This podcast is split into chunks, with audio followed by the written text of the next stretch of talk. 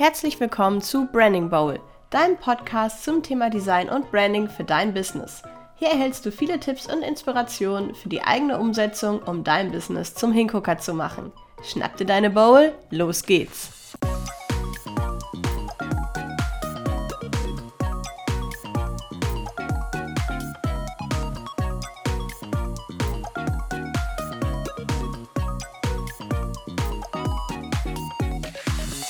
Ja, in der heutigen Folge geht es mal um ein ganz anderes Thema, beziehungsweise um eine praktische Geschichte. Wir reden heute über das Erstellen von Druckprodukten in Canva. Denn äh, viele meiner Kunden versuchen sich da natürlich auch selber so ein bisschen äh, durchzuwursteln und ähm, ja, legen sich dann vielleicht ein Flyer-Dokument in Canva an und ähm, ja, möchten dann vielleicht bei einer Online-Druckerei selber die Dinge bestellen. Problem an der Stelle ist ganz, ganz oft, dass dann durch die automatischen Filter, durch die die Produkte dann immer geschleust werden, ähm, Fehlermeldungen aufploppen und dort dann sowas steht wie Format passt nicht, Auflösung passt nicht ähm, und solche Geschichten, sodass man dann im Grunde das Dokument nicht bestellen kann. Und äh, da würde ich heute gerne einfach mal darüber aufklären, woran das liegen kann und ja, was man da beachten kann, um solche Geschichten am Ende des Tages ähm, zu umgehen. Und da würde ich sagen, fangen wir doch einfach mal an mit dem allerersten und wichtigsten Punkt. Entscheide dich vorher, wo du überhaupt das Ding drucken lassen möchtest.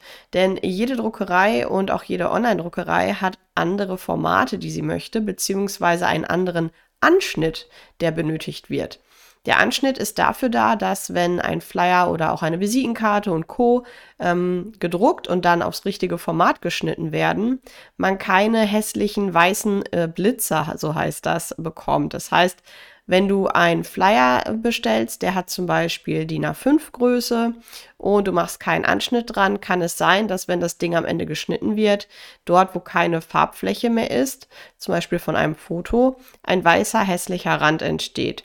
Und damit man das vermeidet, macht man immer noch einen Anschnitt, zum Beispiel drei Millimeter überall um das ganze Dokument, setzt dann Bildflächen bis in diesen Anschnitt hinein und wenn dann geschnitten wird, auch mit einem kleinen Versatz, entsteht keine weiße hässliche Kante. Und genau, das würde ich euch dann als allererstes empfehlen. Also entscheidet euch vorher, wo ihr drucken lassen möchtet. Entweder bei einer Druckerei vor Ort, wo natürlich auch der Support noch mal ein bisschen besser ist, ähm, oder halt bei einer Online-Druckerei und schaut dann, egal wo ihr da drucken lasst, ähm, welches Dokumentformat überhaupt benötigt wird. Und ähm, ja, das schwankt immer sehr stark. Es gibt Druckereien, die wollen nur 1 mm Anschnitt. Es gibt Druckereien mit 2 mm. Und der klassische Standard auch bei Druck vor Ort bei Druckereien sind 3 mm. Das heißt, du musst in Canva einmal deinen Flyer auf das passende Format bringen. Das kann man dort ja machen über die Größe. Ähm, oder du legst dir direkt ein Dokument äh, selber an in der passenden Größe. Das geht natürlich auch. Wenn du aber mit einer Vorlage arbeitest, check einmal überhaupt das Dokumentformat aus und ähm, ändere das dann und versuche halt die Bildelemente und alles passend in den Rand zu schieben, so dass keine Blitzer entstehen können. Das ist Punkt Nummer eins. Also das Dokumentformat beachten, ganz, ganz wichtig.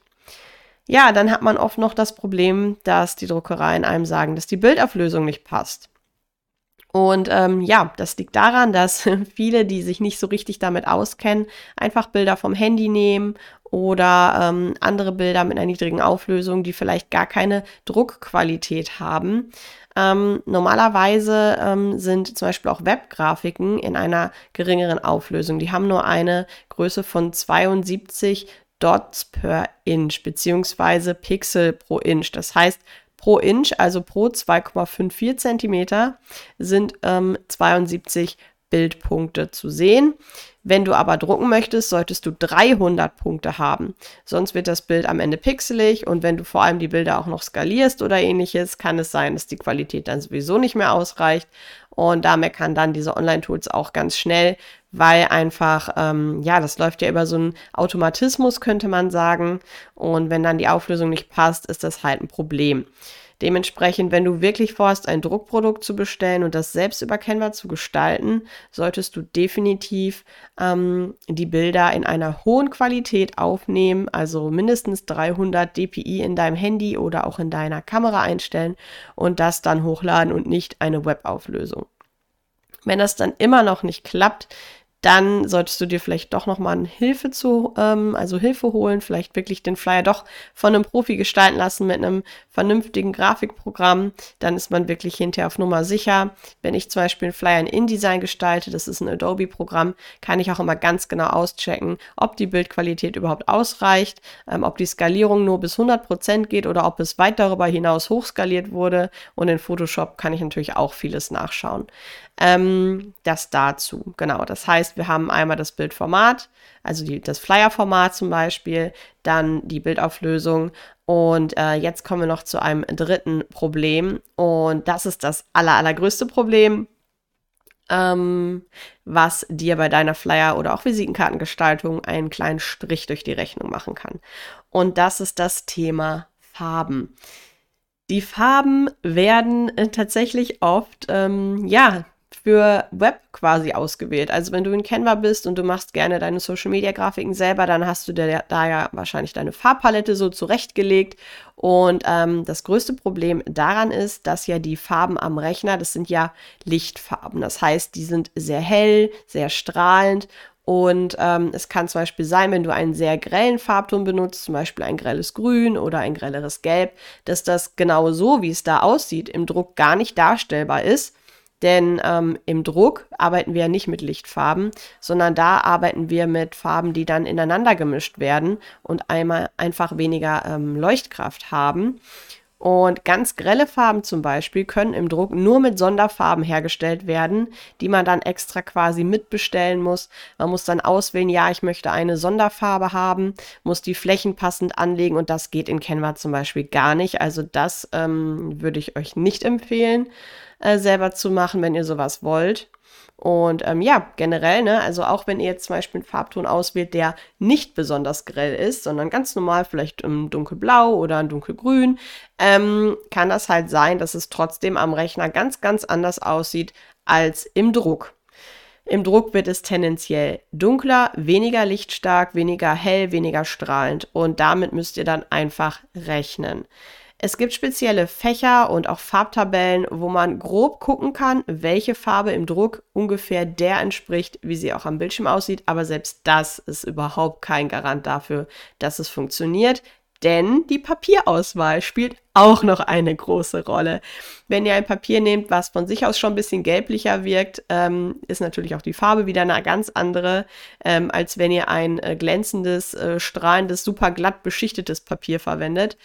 Ähm, ja, es ist auf jeden Fall nicht so einfach. Wenn ihr sagt, euch ist die Perfektion an der Stelle nicht ganz so wichtig, könnt ihr das natürlich gern mal machen. Oder wenn ihr sagt, ich brauche das jetzt spontan, ich will einfach das mal ausprobieren, go for it. Aber wenn ihr wirklich professionell Flyer gestalten lassen wollt oder Visitenkarten mit zum Beispiel speziellen Farben, Lacken, Glanz, ähm, Reliefen, also wenn ihr zum Beispiel auch Prägungen oder ähnliches haben möchtet in der Karte, geht zu einem Profi, denn das werdet ihr alleine und vor allem mit Canva alleine nicht hinbekommen. Dafür gibt es dann Leute wie mich, die euch dabei gerne unterstützen.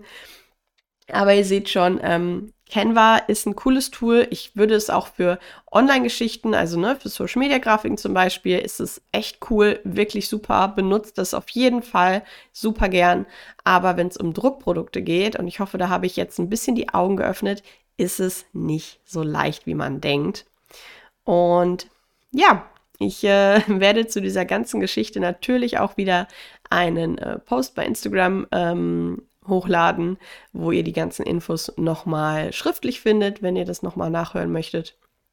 Und ähm, ja, ich äh, hoffe, diese kleine Folge hat euch jetzt so ein bisschen darüber informiert, wie, ähm, ja, auf was man alles achten muss beim Thema Flyer und generell Druckprodukte gestalten in Canva. Und das sind auch nur ein paar der Hürden, die passieren können.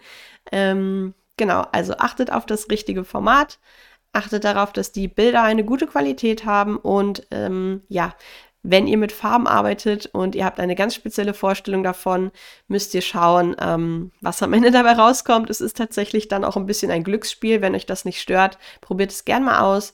Wenn ihr sagt, nee, ich möchte, dass es wirklich perfekt ist, dass alles super aussieht, auch mit den Farben, dann sucht euch wirklich lieber ein Profi wie zum Beispiel mich oder jemand anderen, der sich da so gut, sehr gut auskennt, ähm, damit ihr da auch am Ende des Tages ähm, ja kein Geld zum Fenster hinauswerft und auch am Ende die Flyer, ne, Papier ist ja auch so eine Sache, man will ja auch nicht unnötig Papier verschwenden, dass ihr da dann nicht unnötig Papier am Ende in die Tonne werft, weil das Ergebnis nicht ganz perfekt ist. Ja, das war's für diese Woche wieder von mir. Und ich würde mich sehr freuen, wenn du diesen Podcast bewertest. Das kannst du hier bei Spotify mittlerweile auch tun, ansonsten bei iTunes. Und ich freue mich schon auf die nächste Folge und wünsche dir jetzt noch eine wunderschöne Woche.